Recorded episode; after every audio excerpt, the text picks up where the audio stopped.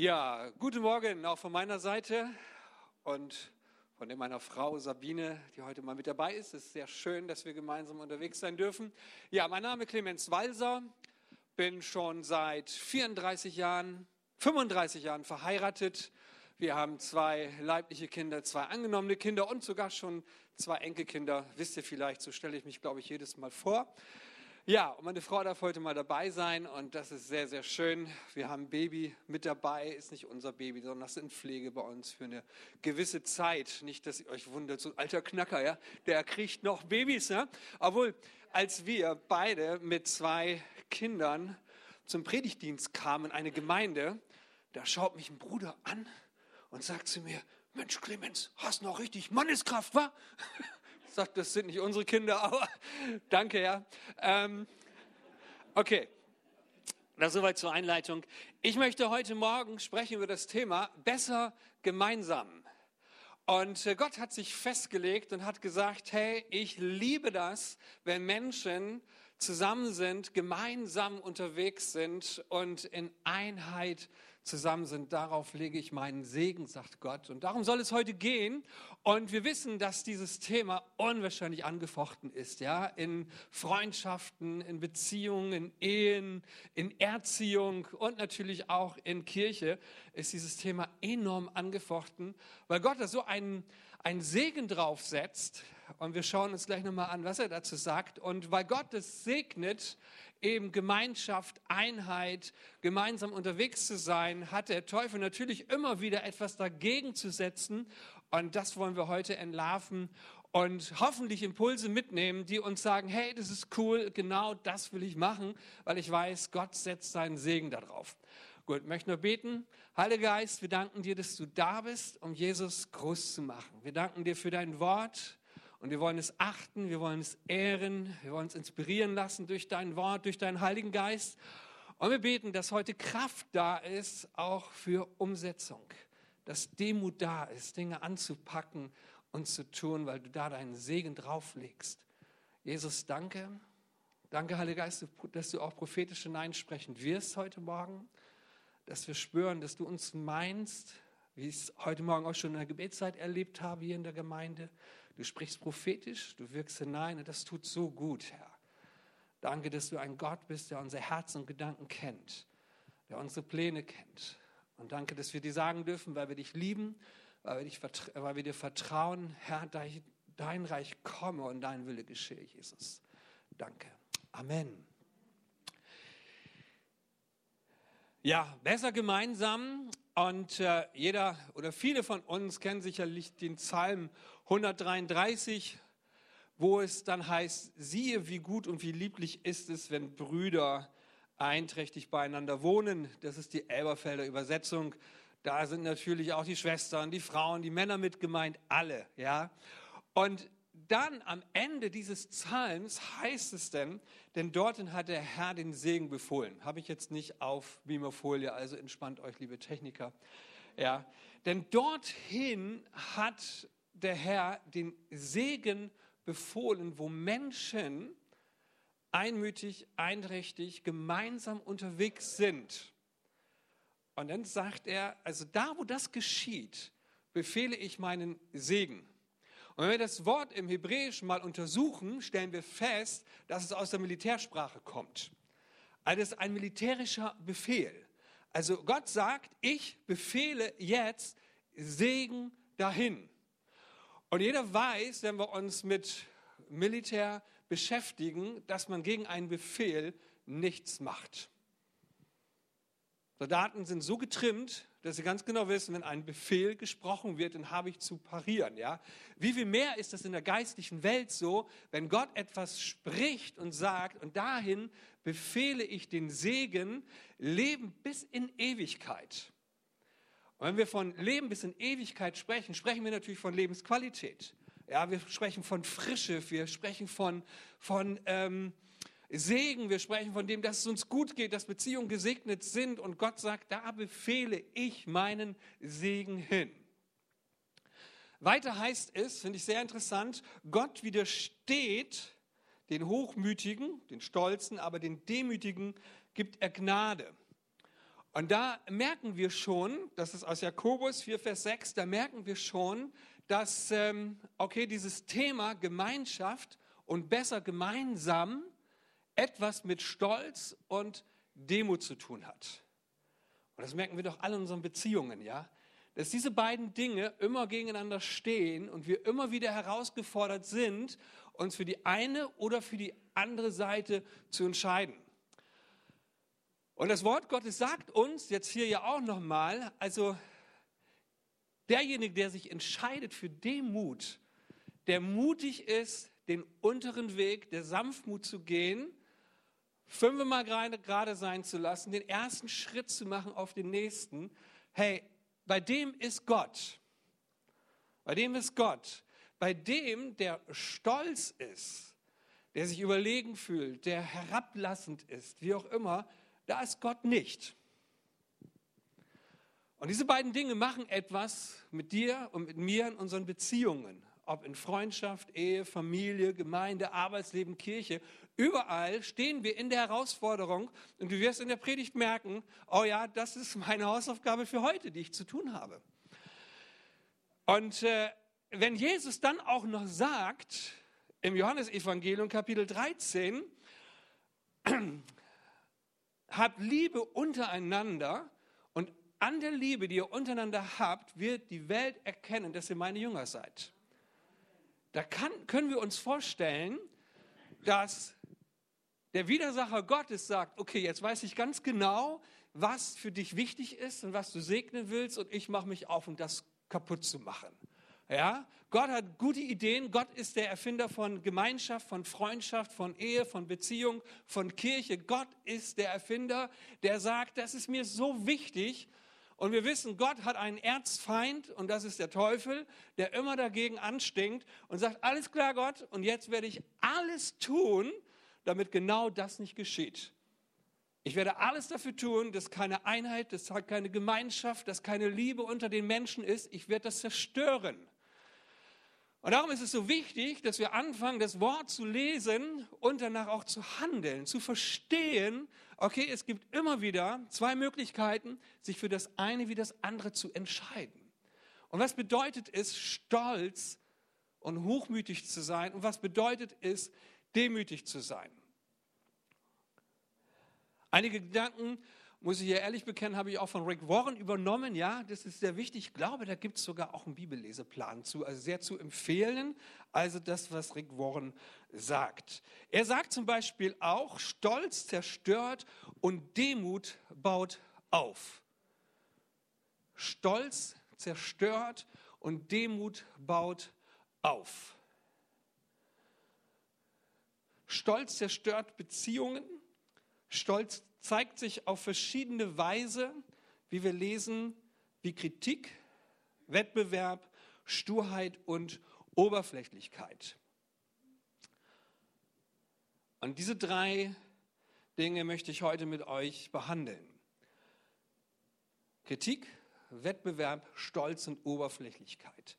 Paulus sagt dazu in Epheser, Entschuldigung, Philippa, Kapitel 2, Vers 3, und 5 bis 6. Seid nicht selbstsüchtig, strebt nicht danach, einen guten Einblick auf einen guten Eindruck auf andere zu machen, sondern seid bescheiden und achtet die anderen höher als euch selbst.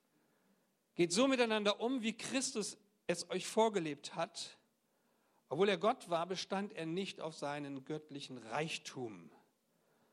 Noch einmal, seid nicht selbstsüchtig, Strebt nicht danach, einen guten Eindruck auf andere zu machen, sondern seid bescheiden und achtet die anderen höher als euch selbst. Geht so miteinander um, wie Christus es euch vorgelebt hat. Obwohl er Gott war, bestand er nicht auf seinen göttlichen Rechten. Kritik ist das, was Beziehungen zerstört.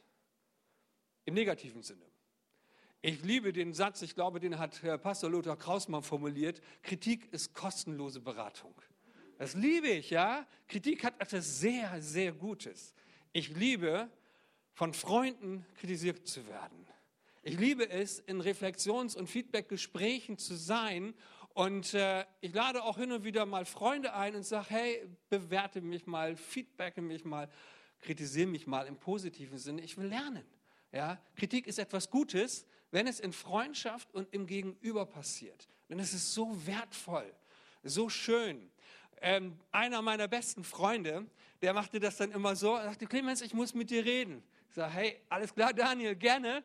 So, wir setzen uns hin. Ja, und dann fängt er erstmal an und ähm, gibt eine Laudatio von sich für mich. Ja, hey, du bist mein Freund, ich schätze dich, ich mag dich und ich finde es so stark. Und dann sucht er nach Dingen, die, die gut laufen in meinem Leben. Und dann sitze ich da, ich sage, alles klar, Daniel, du willst mich kritisieren. Aber das darfst du auch. Ja, das, das, das will ich, ja, dass du das machst. Weil ich weiß, du liebst mich, du magst mich und du bist für mich. Und dir, deine Kritik wird dafür sorgen, dass ich besser werde. Und von daher ist es die beste Beratung. Ja, da ist jemand, der mich kennt, der mich mag. Und das ist schön.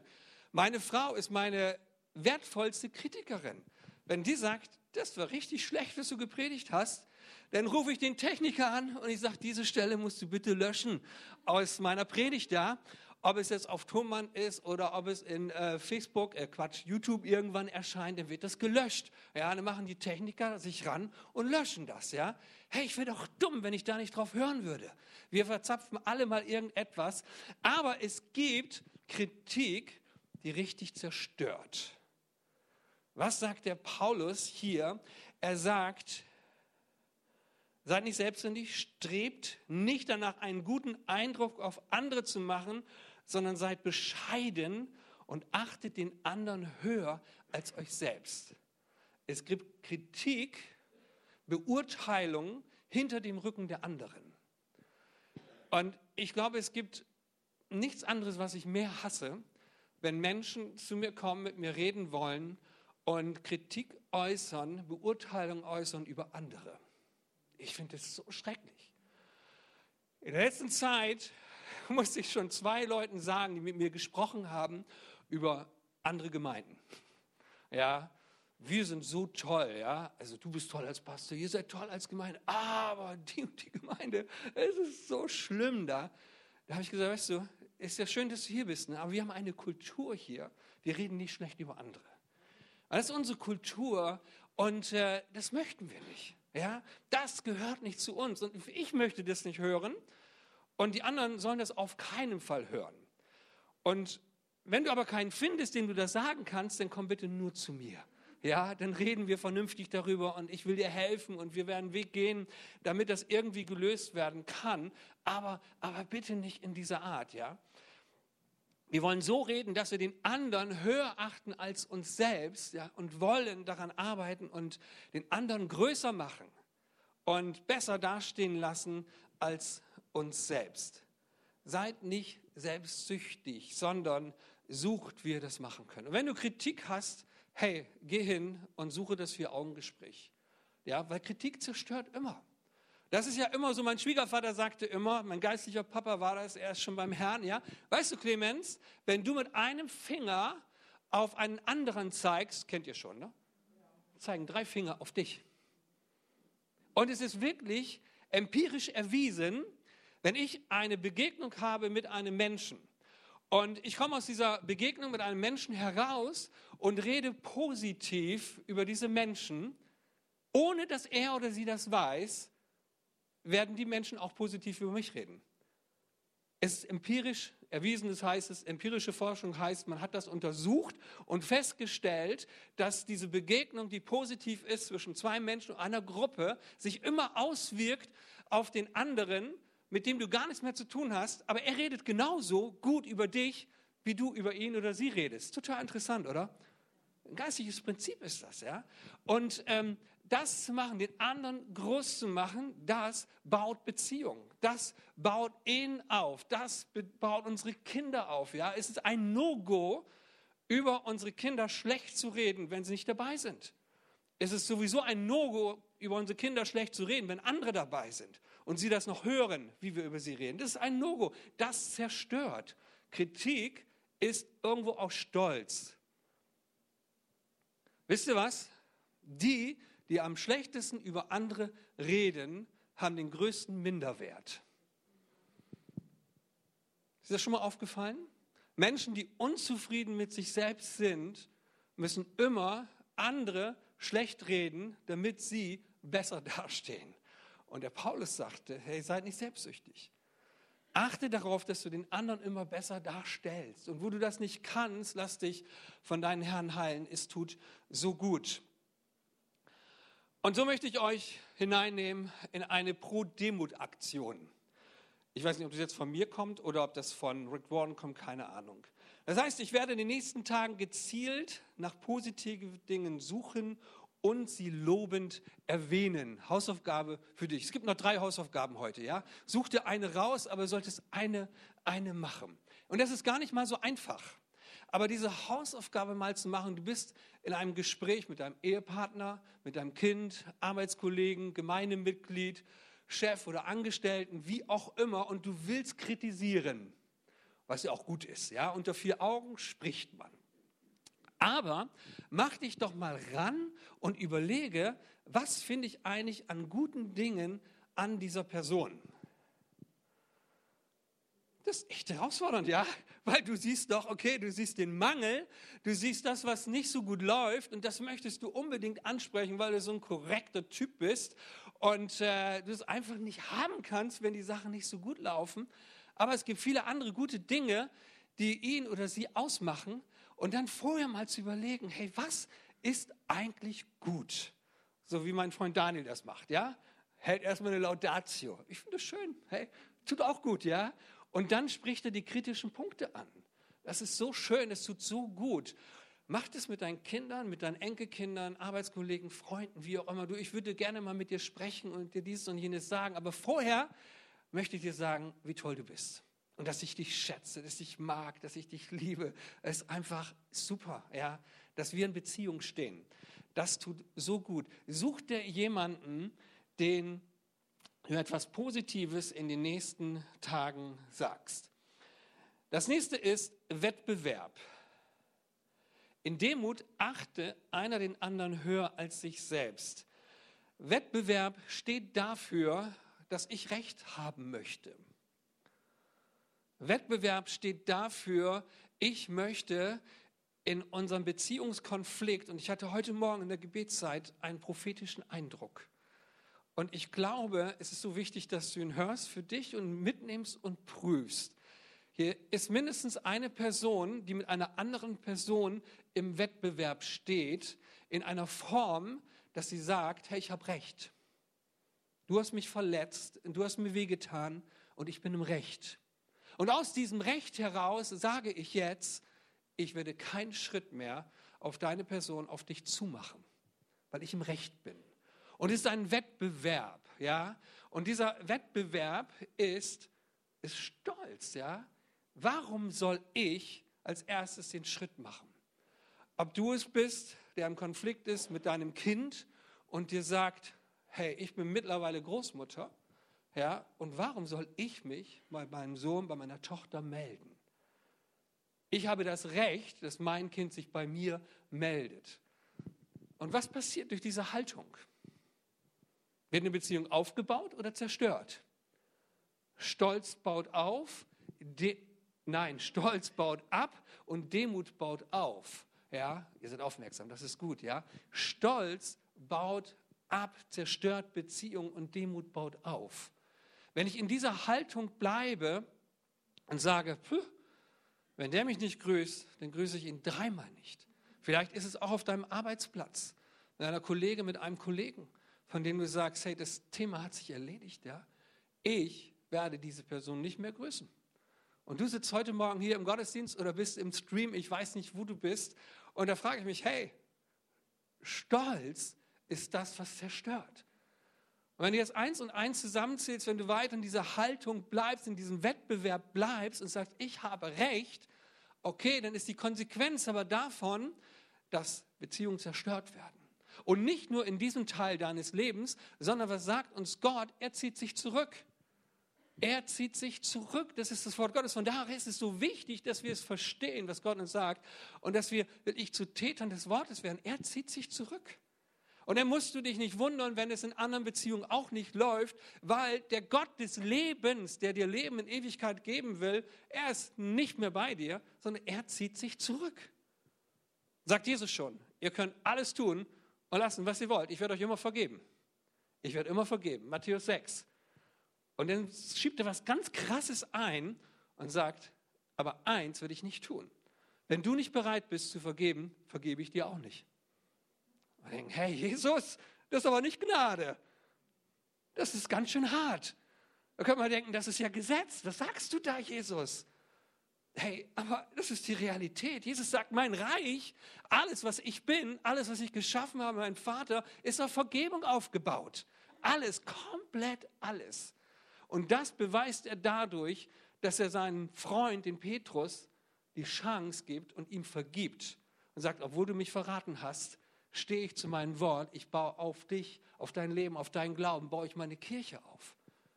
Jesus hat das nicht zurückgezogen, ja? weil sein Reich auf Vergebung aufgebaut ist.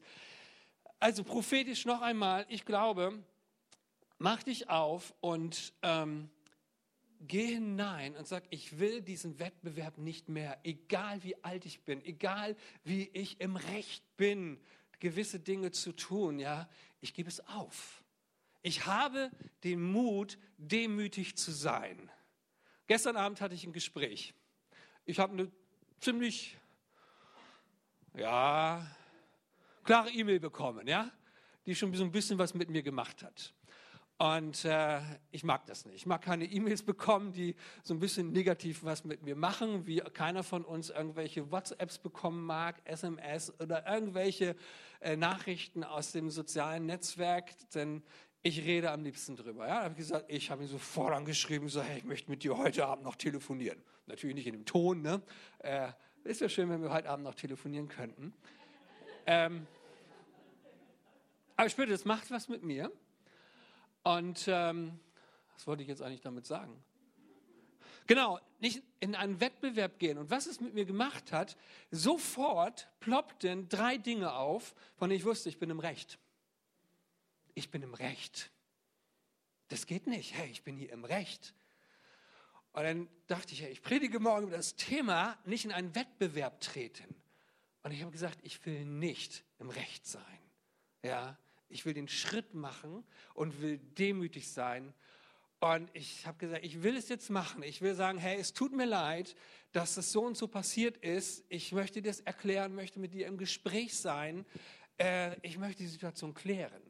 Aber keine Anklage, kein Wettbewerb, keine, keine Haltung. Und die Haltung war in mir. Ja, und ich sage, ich war echt im Recht. Ja, das sind wir ja alle. Ja, wenn wir im Konflikt sind, sind wir alle immer im Recht, oder?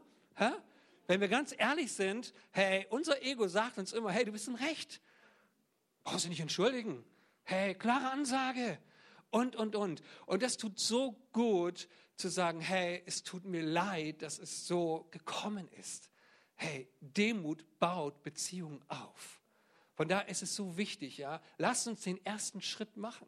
Jesus hat sich das Recht nicht rausgenommen, wie es da heißt, obwohl er, Gott ist, hat er sich nicht dieses Recht rausgenommen.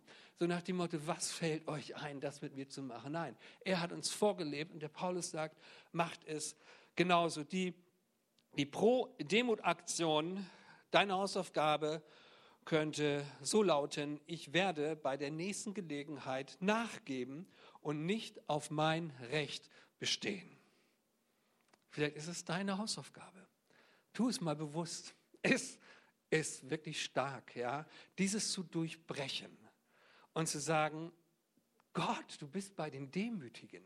Hey, und darauf stelle ich mich jetzt. Ja? Du bist bei denen, die demütig sind. Und ich will jetzt eine demütige Haltung einnehmen. Ich will das leben. Ich werde nicht auf mein Recht bestehen. Und das soll meine Hausaufgabe für heute oder für nächsten Tage sein. Was passiert? Beziehungen werden aufgebaut. Was würde passieren, wenn du heute den Hörer in die Hand nimmst und die Person anrufst, von der du erwartest, dass sie sich bei dir meldet? Was würde passieren, wenn du der Person heute zum Geburtstag gratulierst, weil sie Geburtstag hat natürlich, wo sie überhaupt nicht mit rechnet? Was würde passieren, wenn du deiner Kollegin, deinen Kollegen morgen einen Kaffee an den Tisch bringst? sagt, hey, ich habe ein gutes Wochenende gehabt, coolen Gottesdienst. Und ich spüre so, ich soll dir einfach mal einen Kaffee mitbringen. Oder einen Keks oder irgendetwas. Was würde passieren? Beziehungen werden aufgebaut. Was passiert in dem Gespräch morgen, was du hast mit deinem Chef, mit deinem Vorgesetzten oder du bist selber Chef und du gibst nach und sagst, hey, tut mir leid. Obwohl ich dein Teamleiter bin, obwohl ich dein Chef bin, tut mir leid. Hey, ich will dich gewinnen. Ich will aufbauen, weil da liegt der Segen drauf. Leben bis in Ewigkeit. Das ist Verheißung, ja? Und wenn wir, die wir Christen sind, das leben, dann würden unsere Beziehungen ganz anders aussehen. Der dritte Punkt ist Stur und Oberflächlichkeit,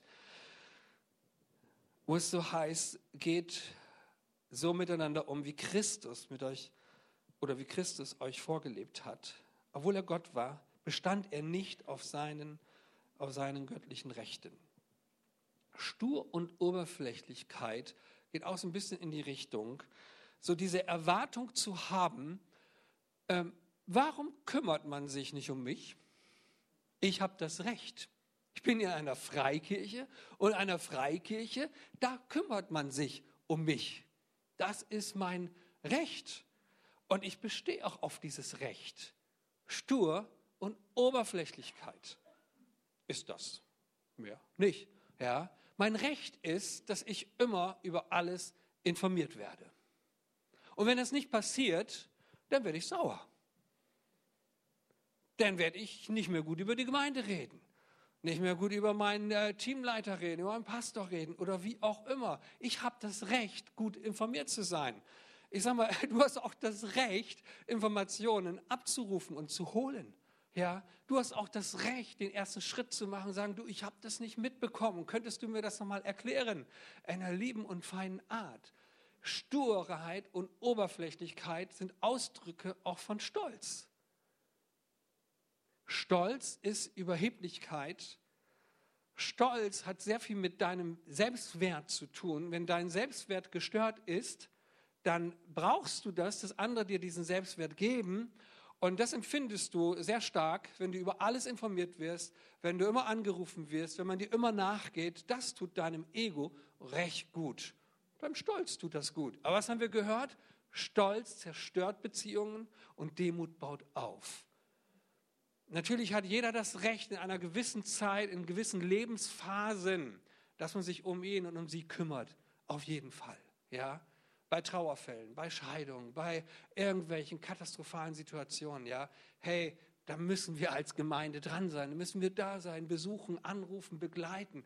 Aber es gibt auch eine Zeit, wo man das von dir fordert ja, wo das eingefordert wird, auch von dir. Und da möchte ich dir, dir, dir Mut machen, es zu leben. Da bedeutet die Pro-Demut-Aktion, vielleicht ist es deine Hausaufgabe für heute und für die nächste Woche und Monate, ich kümmere mich um eine Person außerhalb meiner Familie und meines Freundeskreises. Gezielt. Ich kümmere mich um Menschen, mit denen ich eigentlich nichts zu tun habe. Das ist richtig schwer. Jesus sagt selber, hey, das kann jeder. Seine Freunde einladen, mit ihnen essen gehen und äh, sie, sie ähm, lieb haben und sie gut heißen. Das kann jeder, das macht jeder Freund ja, und jede Freundin, weil du doch damit rechnest, du wirst wieder eingeladen. Aber er sagt, macht es mit denen, die euch nichts wiedergeben können. Macht es mit denen, die nichts haben, die das nicht wiedergeben können. Macht es mit denen. Und so möchte ich euch da herausfordern, mal gezielt Menschen zu kontaktieren, anzurufen, ihnen beizustehen, die mit dir eigentlich nichts zu tun haben, die auch deiner Gesellschaftsschicht auch gar nicht entsprechen, ja, die für dich vielleicht in der Unterschicht sind oder wie auch immer, ja, die, die dir das Wasser vielleicht gar nicht reichen können, aber bewusst einfach mal Akzente zu setzen, die auch vom Alter her dir gar nicht entsprechen. Dinge zu tun in dieser Pro-Demut-Aktion, sich um Menschen bewusst mal zu kümmern und ihnen sagen, hey, ich denke gerade an dich. Ich weiß nicht, wie viele Menschen ihr habt in der Gemeinde, die ähm, nicht da sind, die heute nicht da sind, die schon seit Tagen und Wochen, Monaten vermisst werden. Und ich als Pastor muss immer wieder erleben, da kommen Leute zu mir und fragen mich, du sag mal, was macht der eigentlich? Den habe ich schon lange nicht mehr gehört. Ich so, weißt du was, hast du ein Telefon? Ruf an. Ja, Wenn du schon lange nichts mehr gehört hast, dann ist es deine Aufgabe, mal dem nachzugehen. Weil der Gedanke ist natürlich immer, der Pastor, der muss sich kümmern. Natürlich kümmere ich mich auch. Ich liebe Menschen, ich habe ein Herz für Menschen und äh, ich weiß, was mit der Person ist. Aber manches Mal sage ich, sage ich dir nicht. Ruf selbst an. Und das tut so gut, wenn mal andere anrufen und sagen, ey, du hast mich vermisst, das ist ja toll. Hey, ich habe an dich gedacht, du warst nicht da. Wie geht's dir? Obwohl du gar nichts mit der Person zu tun hast. Aber es ist doch merkwürdig, dass wir immer wieder erinnert werden an die Personen, die nicht da sind, obwohl wir gar nichts mit ihnen zu tun haben. Und ich glaube, diese Erinnerung ist durch den Heiligen Geist zu dir gekommen. Und das ist dein Auftrag. Der Heilige Geist erinnert dich an Personen, die nicht da sind. Und wessen Auftrag ist es? Deiner. Nicht delegieren, anrufen, nachfragen, Telefonnummer besorgen, Karte schreiben, WhatsApp schreiben, keine Ahnung, wie das alles macht. Bitte? Hinfahren, genau. Mal Kerze vor die Tür stellen oder so oder irgendwie eine, eine Kleinigkeit. Das tut so gut. Oder? Euch tut es gut und den anderen tut es auch gut. Ja? Die Sturheit sagt und die Oberflächlichkeit sagt, lass das andere machen. Warum ich? Auch Angestellten Pastor, Angestellte ähm, im administrativen Bereich, Bürobereich und im Jugendbereich und wo wir überall Angestellte haben. Ja, aber die können auch nicht alles machen. Ja. Und dieses einfach kümmern, dem Wirken des Heiligen Geistes nachgehen, dafür sind wir doch bekannt als Pfingstgemeinde, ja, dem Wirken des Heiligen Geistes nachgehen und es tun. Das ist so gut. Es ist so ermutigend. Okay, Sprüche sagt uns, Stolz führt zum Sturz. Und Hochmut kommt vor dem Fall. Das kennen wir alle. Lasst uns von, von Jesus wirklich lernen. Geht so miteinander um, wie Christus euch vorgelebt hat. Als zweites möchte ich kurz über die Bedeutung von tiefen und ehrlichen Beziehungen sprechen und euch nochmal hineinnehmen in den Epheserbrief, Kapitel 4, 21 bis 25. Ich finde, das passt so richtig gut zum Predigtabschluss. Ja, was Jesus wirklich von uns erwartet, habt ihr gehört. Ja, habt ihr gerade gehört, oder? Okay. Ihr seid es ja gelehrt worden. Ja, ihr sollt euer altes Leben wie alte Kleider ablegen. Folgt nicht mehr euren Leidenschaften, die euch in die Irre führen und euch zerstören. Hey, und Leidenschaften sind nicht nur sündige Leidenschaften. Leidenschaften sind auch Gleichgültigkeit. Oberflächlichkeit, Vernachlässigung. Das sind auch Leidenschaften, weil eine Leidenschaft schafft immer Leiden. Ja? So sagt unser Altpräses Johannes Justus. Leidenschaft schafft immer Leiden. Und er sagt aber, habt Leidenschaft für, für Menschen und legt eure alten Kleider der Oberflächlichkeit und der Gleichgültigkeit ab und macht es anders? Was machst du wirklich noch anders als Christ, der du zehn Jahre Christ bist, was du vorher gemacht hast? Ich habe bei mir festgestellt, verschiedene Verhaltensweisen schleichen sich langsam wieder ein. Das ist echt grausam. Ja? Als ich so ähm, ein, zwei, drei, vier, fünf Jahre Christ war, ne, war das noch alles okay. Da wusste ich ganz genau, okay, das ist mein neues Lebenskonzept. Jetzt bin ich schon gefühlt 100 Jahre Christ und ich merke, ey, da kommen alte Lebenskonzepte bei mir wieder durch, die ich nicht abgelegt habe. Und ich glaube, bei euch ist das nicht anders. Oder? Ist doch gut, mal drüber zu sprechen. Hey, uns geht es allen so, ja, dass alte Lebenskonzepte langsam wieder durchkommen. Du erkennst deinen Mann und deine Frau gar nicht mehr und denkst, wen habe ich da eigentlich geheiratet? Als ich ihn geheiratet habe, war er Christ, ja. Jetzt verhält er oder sie sich so, als wenn die nie Christ wäre.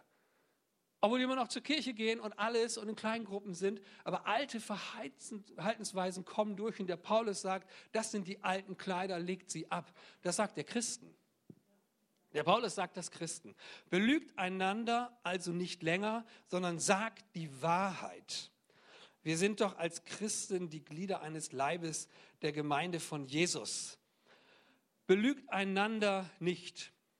Gesunde Persönlichkeiten haben oftmals tiefe und ehrliche Beziehungen, in denen sie offen über ihre Schwächen reden können.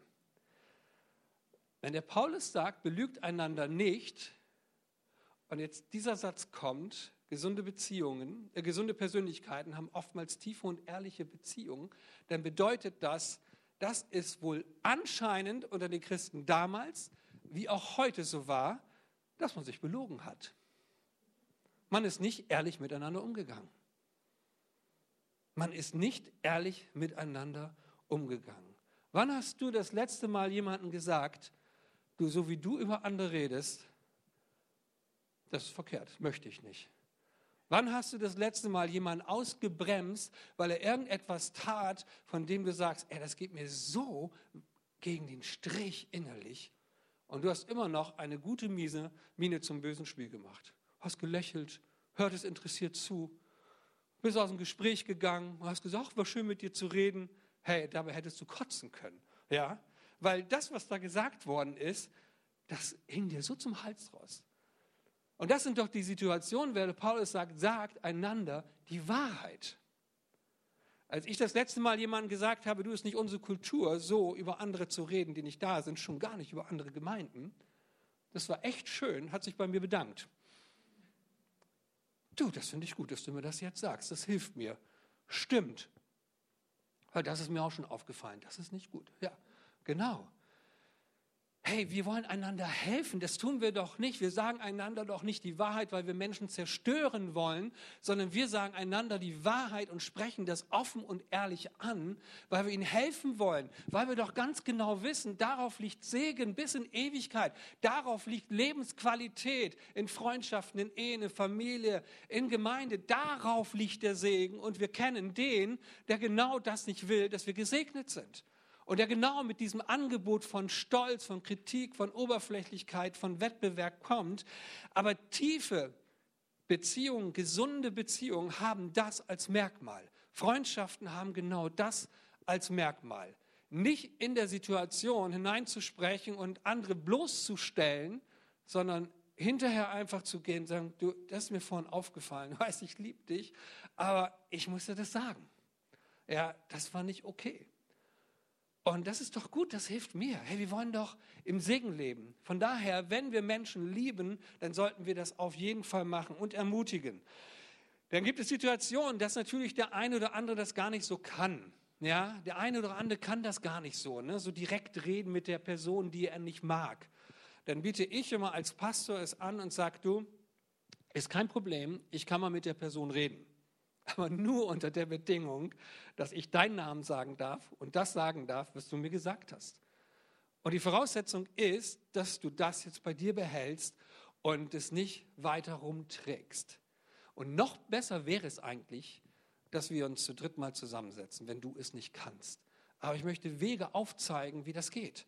Ja, man kann miteinander reden, weil ich möchte, dass du, dass wir miteinander weiterhin im Segen leben. Das ist so wichtig. Ja, rede nicht ständig schlecht über deinen Mann, sondern lass uns doch zusammensetzen. Oder fang an zu beten. Tu Buße darüber. Fang an zu beten. Wir müssen doch noch gar nicht reden. Ja, ist ja gar kein Problem. Manches Mal muss man nicht immer sofort reden und alles dem anderen sagen, sondern da hilft es manches Mal einfach schon mal still zu sein und zu beten für die Situation. Ich bete fast jeden Tag das Vaterunser und es ist echt befreiend. Vergib mir meine Schuld und ich vergebe meinen Schuldigern. Hey, das, ist, das tut so gut, das ist so befreiend. Menschen zu entlassen aus Situationen heraus, die nicht gut gelaufen sind. Zu sagen, ich vergebe, weil mir vergeben worden ist. Das will ich. Die Demut hilft mir, Kritik anzunehmen. Das sind die letzten Punkte jetzt nochmal. Das ist, tiefe Beziehungen haben immer etwas und gesunde Beziehungen haben immer etwas, die mir dabei helfen, Kritik anzunehmen. Von daher ist es so wichtig, dass wir in Beziehungen leben, ob in Ehen, in Freundschaften, in Kleingruppen, in Gemeinde. Ja, sie soll mir helfen, Kritik anzunehmen. Aber hau nicht einfach so deine Kritik raus. Das habe ich mir als Pastor auch abgewöhnt. Ja, obwohl ich meine, ich bin im Recht. Ja, hey, du bist mein Schäfchen. Ich darf dir alles sagen, was ich denke. Hey, no go. Das geht nicht. Ich darf dir nicht alles sagen, was ich denke, sondern ich muss dich fragen, ob du das hören möchtest. Und so habe ich mir angewöhnt, und manchmal vergesse ich das auch. Du, äh, darf ich dir mal was sagen? Du, darf ich mit dir mal über diesen und jenen Punkt sprechen? Hey, ich meine es gut mit dir und möchte helfen. Und wenn dann das okay kommt, das ist echt schön, ja. Dann kann man offen darüber sprechen. Aber dann ist mein Gegenüber vorbereitet Und diese Haltung der Demut hilft jetzt, Kritik anzunehmen und es als kostenlose Beratung zu bewerten. Warum sind die Psychologen und Psychiater in unserem Land so überlaufen? Warum? Weil es keine Freunde mehr gibt. Weil es kaum noch Menschen gibt, die in Wahrheit mit dir unterwegs sind. Wir bräuchten die ganzen Psychologen, Psychiater gar nicht, zumindest müssen ihre Kliniken nicht überlaufen sein, wenn es doch Freunde gäbe, die offen und ehrlich miteinander reden. Und das tun wir nicht mehr. Wie oft bin ich in Eheberatung drin und frage dann die Ehepartner, sag mal, ihr habt mir das jetzt erzählt. Sag mal, hast du das deinem Ehepartner auch schon mal so erzählt, was dein Bedürfnis ist? Nö. Wie? Reden wir jetzt das erste Mal drüber? Ja.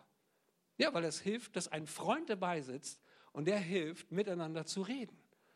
Ja, Freundschaft lässt Kritik zu und das brauchen wir. Demut hilft mir dabei, den anderen auch mal Recht zu geben. Ich demütige mich, ich gehe mal den unteren Weg, bin sanftmütig. Das hilft mir. Wenn meine Frau mir sagt, hey, das, ey, Clemens, das war nicht so in Ordnung, ja, das hilft mir. Dann sage ich, hey, danke. Ich will versuchen, irgendwie einen Weg, anderen Weg einzuschlagen oder ich will sogar hingehen und mich entschuldigen, wie auch immer. Das hilft mir. Berater zu haben, Freunde zu haben, die an meiner Seite sind. Und einfach mal bewusst mir die Frage zu stellen, wann habe ich eigentlich das letzte Mal jemandem Recht gegeben? In einem Konflikt. Wann hast du das letzte Mal jemandem Recht gegeben in einem Konflikt? Das ist echt eine interessante Frage, ja? Also es gibt wenig Konflikte, mal ganz ehrlich, wo wir anderen Recht geben. Oder? In der Regel sind wir immer im Recht. Aber Demut hilft uns dabei, bewusst einfach mal zu sagen, sich in die Schuhe des anderen zu begeben und die Frage zu stellen, hey, kann es sein, dass er recht hat, dass sie recht hat, in dem, wie er oder sie das bewertet oder sieht? Demut hilft mir, meine Sturheit und Oberflächlichkeit abzulegen. Sie hilft mir dabei, einen anderen Blick zu bekommen, nicht immer nur zu erwarten, sondern zu geben. Zu geben der anderen Person, das, was ich von anderen erwarte, fange ich an, selber zu geben. Selber zu geben. Macht es mal es ist sehr interessant. Macht es mal, vielleicht macht ihr auch mal die Erfahrung, wenn ihr eine andere Gemeinde besucht und äh, an den Gottesdienst mal teilnehmt und ihr seid Erstbesucher und äh, sprecht mal Leute an. Machen wir nicht, oder? Wir besuchen im Urlaub eine andere Gemeinde, sind im Gottesdienst und was ist unsere Erwartung? dass wir angesprochen werden. Hey, das ist unsere Erwartung. Wir gehen in einen Gottesdienst, den wir nicht kennen und wir warten darauf. Mal ganz ehrlich, manchmal sind wir sogar froh, dass wir nicht angesprochen worden sind, weil dann können wir ja wieder sagen, ey, die Gemeinde ist wirklich nicht gut drauf in ihrem Welcome-Bereich. Ja, es ist sehr interessant, wenn du mal, ich habe das einmal erlebt, ähm, ähm, da waren wir in einer anderen Gemeinde und dann habe ich eine Person angesprochen und ähm, und ich fragte sie, hey, und wie geht's und so? Ähm, wie lange bist du denn hier schon?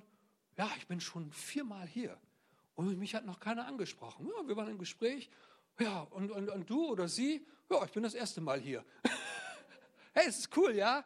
Hey, da kommt jemand viermal in eine Kirche, wird nicht angesprochen, weil er die ganze Zeit darauf wartet, angesprochen zu werden. Da bist du, der du vielleicht das erste Mal in dieser Kirche bist und sprichst jemanden an. Das ist so cool. Weil das macht man nicht, oder? Es gibt so gewisse Dinge, die wir bei uns so drin haben von unserer alten Prägung her, die wir nicht machen. Stolz zerstört Beziehungen, auch wieder diese Sturheit. Dadurch baue ich keine Beziehung auf, durch meine Erwartung, die ich immer an den anderen lege. Demut baut Beziehung auf, tiefe und ehrliche Beziehungen fördern gesunde Persönlichkeiten. Amen. Und da möchte ich euch Mut machen. Nehmt diese drei Hausaufgaben mal mit. Wie waren sie noch? Die Pro-Demut-Aktion lautet im ersten Bereich, ich werde in den nächsten Tagen gezielt nach persönlichen Dingen suchen und sie lobend erwähnen. Erste Hausaufgabe. Vielleicht für dich. Also ich erwarte jetzt von euch, dass jeder mit einer Hausaufgabe rausgeht und sagt, okay, das will ich machen. Vielleicht gerade auch in den Bereichen, von denen du sagst, hey, genau, und in dem Bereich meines Lebens sollte ich das auch machen. Die nächste Pro-Demut-Aktion lautet, ich werde bei der nächsten Gelegenheit nachgeben und nicht auf mein Recht bestehen. Vielleicht ist das ja etwas für dich. Ja. Oder die dritte Pro-Demut-Aktion, ich kümmere mich um eine Person außerhalb meiner Familie und meines Freundeskreises. Ich hoffe und ich wünsche euch, dass jeder von euch irgendwie sagt, okay, ich lasse mich mal drauf ein. Weil Gott legt das Segen drauf. Das ist der erste Schritt zur Demut. Zu sagen, ich lebe bewusst Demut, weil auf Demut liegt Segen. Dem Demütigen ist Gott nahe. Den, der Beziehung aufbaut und nicht zerstört, dem will er Leben bis in Ewigkeit geben. Den, der Liebe weitergibt, der sorgt dafür, dass Menschen hinzugetan werden zu seinem Freundeskreis, zur Familie, zur Gemeinde, wo auch immer. Das ist ein geistliches Prinzip. Und indem, dass du dich entscheidest, an diese Pro-Demut-Aktion teilzunehmen, entscheidest du dich ganz bewusst gegen die Machenschaften des Feindes Gottes und der Menschen. Du entscheidest dich für Beziehung, Beziehung aufzubauen, da zu sein. Du legst deine, ähm, deine, dein Recht ab, dass sich der andere kümmern müsste. Oh, bin ich auf minus 20 gerutscht? Wow, sorry, aber Axel hat mir gestern gesagt, kannst du ein bisschen länger predigen. Da bin ich jetzt auch fertig, ja? Gut, dass ich das nicht gesehen habe.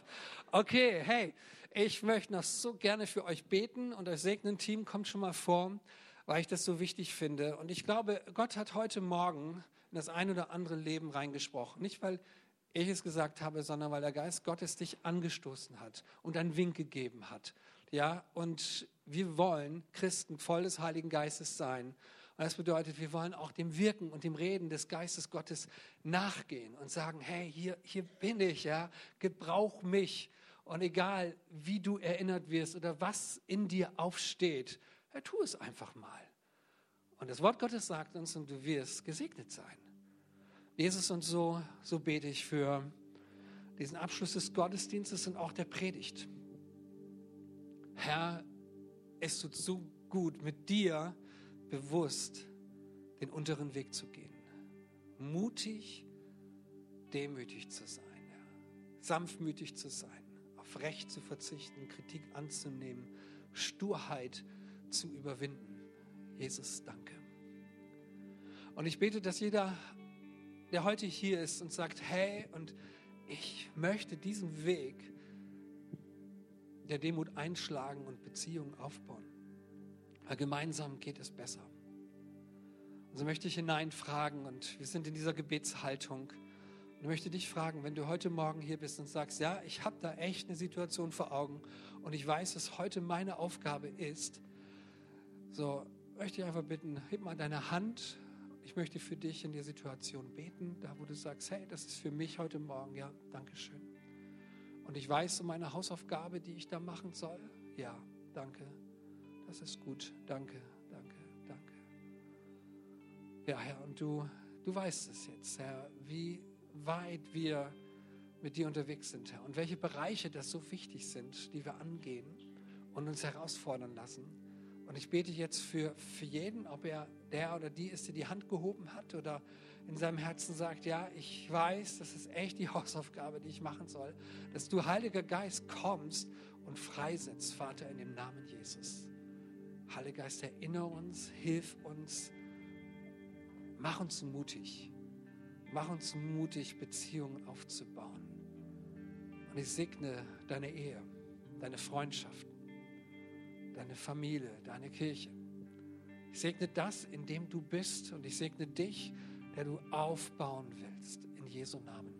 Und ich bete, empfange die Kraft des Heiligen Geistes, der dich erinnert und dich stärkt und dich mutig macht, in Jesu Namen. Danke. Und es gibt Menschen, die darauf warten. Und sei du der, der ihnen entgegenkommt. Gott ist mit dir. Gott ist mit dir. Du gehst nicht alleine. Du gehst nicht allein in das Heute, nicht in das Morgen und nicht in das Übermorgen. Gott ist mit dir. Und Gott hilft dir, die Worte zu formulieren. Gott hilft dir in einer Situation, der zu sein, der du sein möchtest. Wo du denkst, du müsstest dich verbiegen. Aber nein, Gott ist der, der dich aufrecht gehen lässt. Gott ist der, der dich stärkt. Wer er liebt es, wenn wir anfangen, Beziehungen wieder aufzubauen. In Jesu Namen. Danke, Herr. Amen.